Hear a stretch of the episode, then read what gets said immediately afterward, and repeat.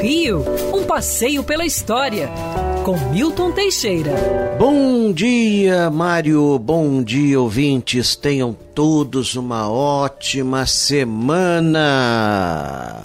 Desta semana, nós temos uma data interessante a lembrar. Vale a pena falar dela, afinal de contas, discute-se muito o atual governo, os governos anteriores do Brasil. Então é interessante falar sobre essa líder que foi importante para o nosso país. No dia 19 de março de 1816, falecia no antigo convento do Carmo a rainha Dona Maria I. Tinha 83 anos e estava completamente afastada de tudo. Ela era chamada pelo povo de Dona Maria a Louca. Realmente foi, ficou louca durante muitos anos e, mesmo assim, foi respeitada e criou todo um mito em torno da sua figura. Dona Maria nasceu no início do século XVIII em Lisboa, Portugal, Casou-se ainda muito jovem com o próprio tio Pedro III, um debilóide. Teve uma educação religiosa muito forte.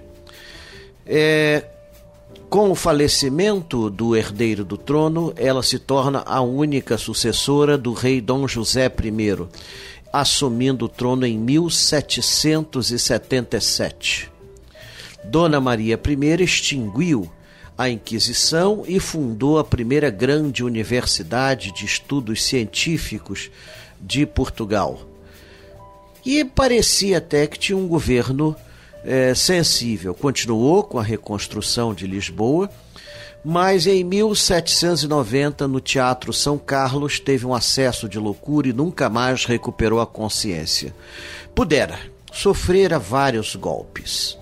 Com diferença de dois anos, perdeu o marido e o filho mais velho. Para piorar, ocorrera a Revolução Francesa, que levaria do trono seu primo Luís XVI. Isso foi demais para a cabecinha dela e ela achou que estava cercada pelos demônios, estava tomada por eles, ela ia para o inferno. Em 1790, depois desse ataque de loucura no teatro, imagina como não devia, não devia ser a peça, é, ela nunca mais recuperou a consciência. O filho Dom João tinha sempre a esperança que ela voltasse a ser o que era.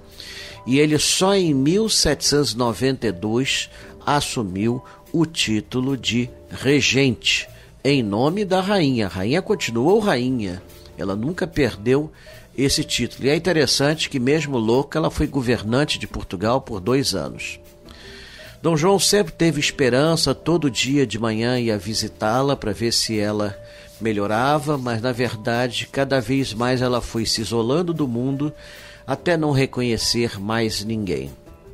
Veio para o Brasil assim, louca, e ficou no convento do Carmo. Lá ela saía muito raramente para fazer passeios acompanhada de dúzias de empregadas, as açafatas, como eram chamadas. Como ela ia cheia de gente, surgiu a expressão comum aqui no Rio de Janeiro: Maria vai com as outras, porque na verdade quem definia o passeio dela eram as tais açafatas, já que ela não possuía vontade própria.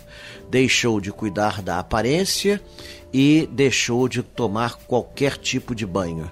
Morrendo em 1816, abriu caminho para Dom João tornar-se efetivamente rei, coisa que ocorre em fevereiro de 1818, quando ele é sagrado rei na Igreja do Carmo. Quer ouvir essa coluna novamente?